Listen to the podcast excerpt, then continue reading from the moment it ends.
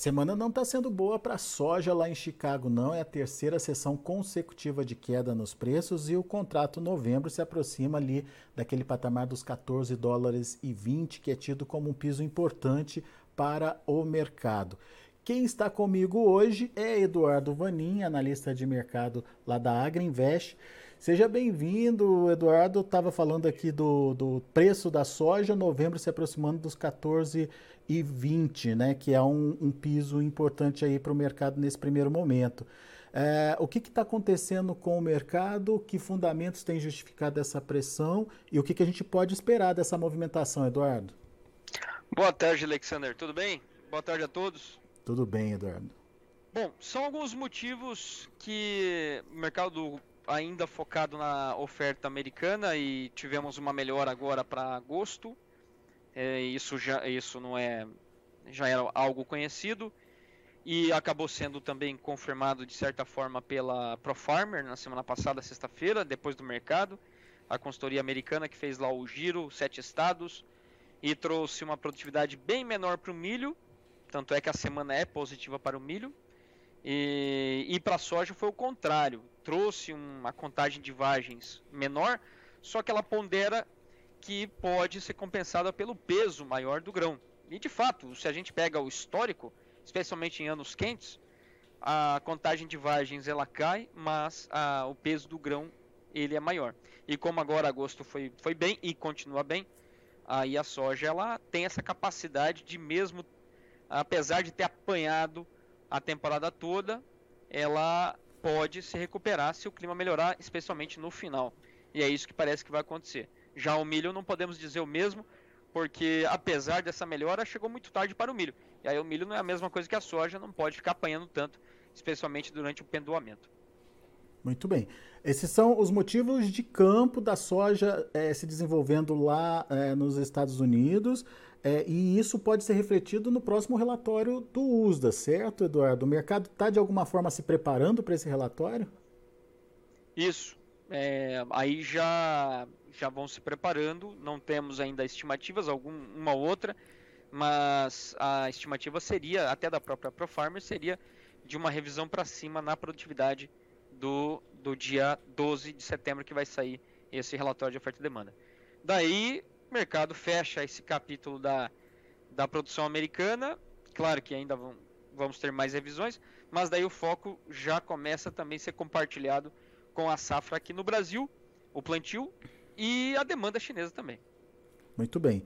E essa questão global, de novo voltou à tona aí essa discussão dos juros nos Estados Unidos, se aumenta, se não aumenta, quanto aumenta a inflação, enfim, o controle da inflação e a necessidade disso acontecer o mais rápido possível.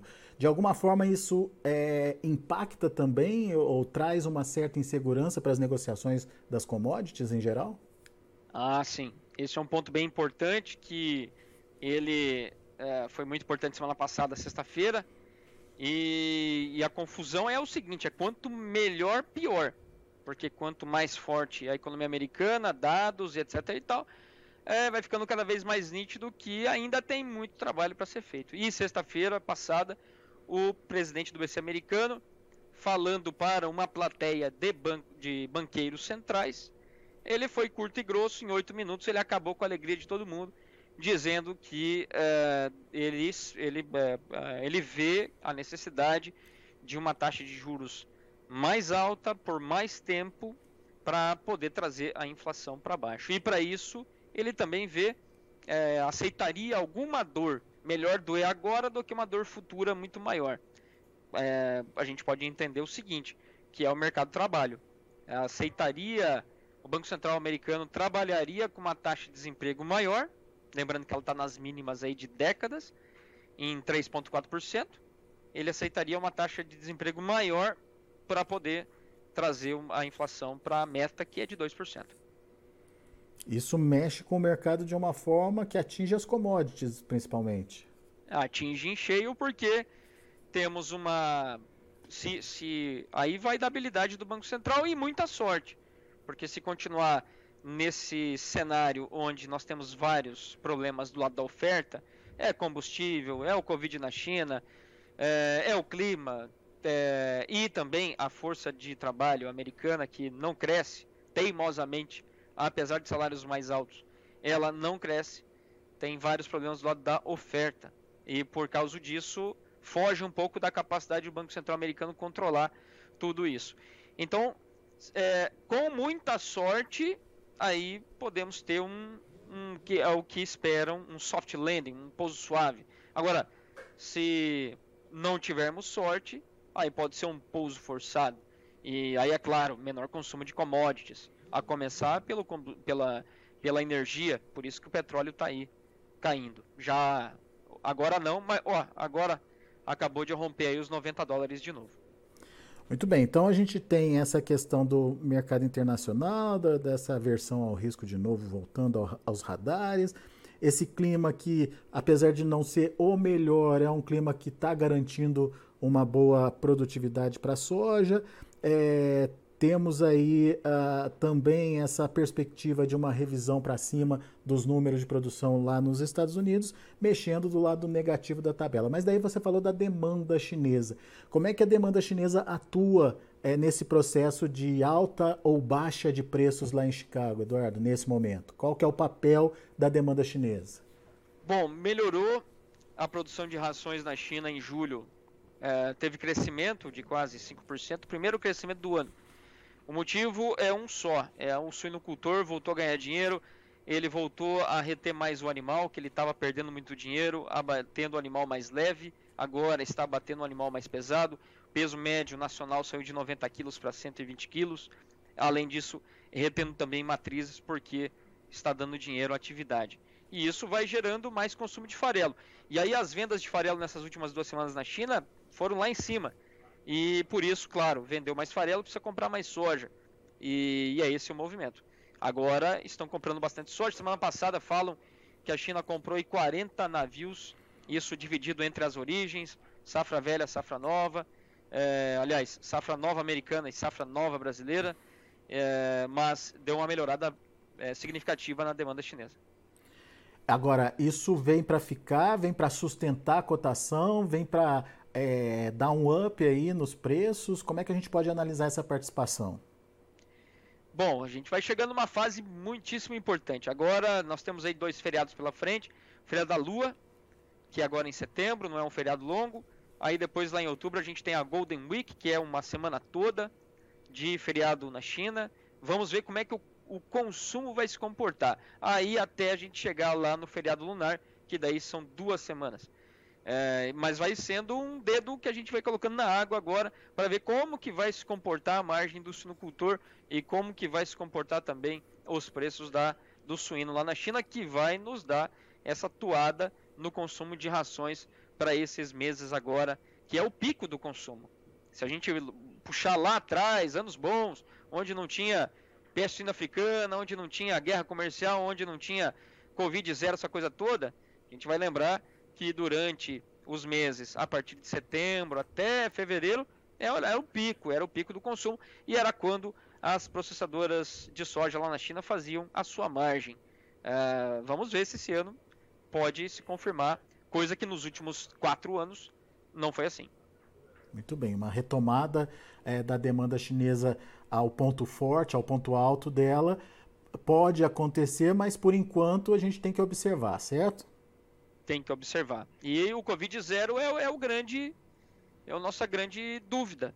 Eles estão adotando agora o que é chamado de um Covid, é, um zero dinâmico, é, que seria uns lockdowns mais leves, mais curtos, mais concentrados nas, na, na, nas localidades dentro da mesma cidade que é, tem algum tipo de foco, não igual ao, ao de Xangai, que aí foi terrível, oito semanas, tudo fechado e que aí o consumo realmente caiu muito forte.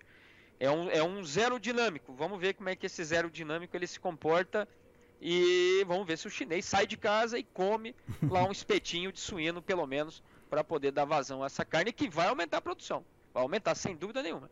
O animal está mais pesado, tem mais matrizes e aí no final do ano vai ter muita carne suína na China para ser consumida. Boa, Eduardo. Agora, no Brasil, o que, que a gente tem que observar, Eduardo, diante desse comportamento dos preços em Chicago? Como é que estão os preços por aqui, enfim, é, e o que está preocupando o produtor ou, enfim, a, as negociações nesse momento? Bom, por aqui preço ele tem girado, ora o câmbio cai, Chicago sobe, vice-versa, não tem mudado muita coisa. É, nós vamos chegando aí a nossa nossa finaleira aí da soja, ainda tem soja para ser precificada, vendida. Não é uma soja de qualidade muito boa quando se fala aí do norte. A China continua comprando, o Brasil não está barato os Estados Unidos está bem mais barato que nós, é, e a indústria nacional está com um problema que é a vazão do óleo, e exatamente em função do biodiesel, que parece que não está não tá chegando aos 10% de mistura. Isso aqui é só um comentário meu, eu não medi isso, porque hoje medir isso é bem difícil. Lá no ano passado, quando tinha leilões, dava para ver, através dos leilões, quanto que seria o consumo bimestral. Agora, a gente não tem mais essa, é, essa sensibilidade, esse termômetro. Mas pelo que está sobrando de óleo e os prêmios do óleo não param de cair, e aí esse óleo tem que ir para exportação, por isso os prêmios caem, o sentimento é de que o esmagamento pode, pode ser menor por falta de demanda por óleo. E aí, claro, aí o prêmio cai muito, as margens também não são nada boas. Então o produtor tem que ficar atento. Para quem ainda tem soja, safra velha, é isso. Nós estamos caros em relação à soja americana para a janela aí outubro, novembro, dezembro posto China. E a demanda e, interna pode e, ser. E a demanda interna pode ser. pode frustrar um pouco aí, tá bom? É, agora, para a safra nova, tudo muda. Aí é já é uma questão de clima e de produção. Agora, essa discussão do, do B10 uh, vai mudar para B12, B13, enfim, ela continua, Eduardo? Como é que está isso? Tem expectativa de que isso mude no curto prazo? Bom, tem uma expectativa de, é, de possibilidade. Está sendo discutido, não está aprovado ainda, há uma proposta para vir para B13 já aí, ali em março do ano que vem. Mas eu imagino que até isso só vai ser decidido depois das eleições. Eu imagino. Tá? É, é, e é exatamente o que é o sentimento também da indústria. Que a coisa está amorosa e realmente uma decisão nesse sentido viria, ficaria para o, o próximo presidente.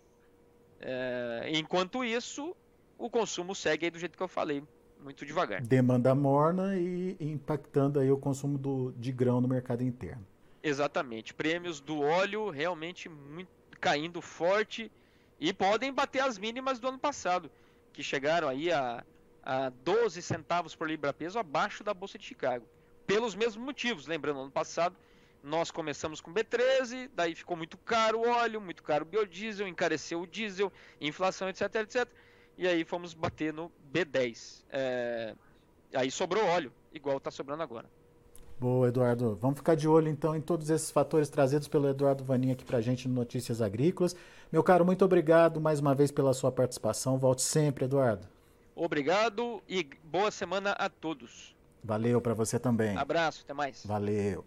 Tá aí Eduardo Vaninha Greenvest aqui com a gente analisando o mercado e esse, esse ponto de análise do Eduardo do mercado interno é bastante importante, principalmente para você que ainda tem soja para vender. Essa questão da queda do óleo por conta de uma demanda mais fraca e está é, tá sobrando óleo aí no mercado, é, pode diminuir o ritmo de esmagamento e de necessidade de compra aí das indústrias ao longo desse segundo semestre, o que não é nada bom diante é, de uma exportação que no Brasil é, não está acontecendo por conta de um preço é, maior do que o praticado pelo produto, pelo produtor norte-americano. Então, fique atento aí a essa questão. Vamos aos preços, vamos ver como encerrar as negociações lá na Bolsa de Chicago. De olho na tela. Soja para novembro, 14 dólares e 22 centes por bushel, se aproximando ali dos 14,20, portanto, que é um piso importante, é uma sustentação importante aí para as cotações, queda de 10 pontos hoje. Janeiro, 14,27, perdendo quase 10 pontos. Março de 2023, 14 dólares e 30 centes por bushel, perdendo 9 pontos mais 25. Maio, 14 dólares e 31 centes por bushel, queda de 9 pontos. Essa é a soja, a gente confere o que aconteceu com o milho também. Milho também no vermelho, setembro 6 dólares e 73 centos por bushel, uma queda de 6 pontos, dezembro 6,70, uma queda de 6 pontos mais 75, março 6,76, uma queda de também 6 pontos mais 75 e o maio 6,78, caindo 6 pontos mais 25 são os números do milho para o trigo, trigo na contramão subindo aí, setembro 8 dólares e 9 centes, 10,75 de alta, dezembro 8 dólares e 31 centes, 11,25 de elevação, março 8 dólares e 47 centes por bushel, 11,5 de alta, e o maio 8 dólares e 56 centes por bushel, uma alta de 11 pontos mais 75. São os números de hoje no mercado de grãos lá na Bolsa de Chicago. A gente fica por aqui. Agradeço muito a sua atenção e a sua audiência. Notícias Agrícolas, 25 anos ao lado do produtor rural. Participe das nossas mídias sociais no Facebook Notícias Agrícolas, no Instagram, arroba Notícias Agrícolas e em nosso Twitter, arroba Notiagre. E para assistir todos os nossos vídeos, se inscreva no YouTube e na Twitch Notícias Agrícolas Oficial.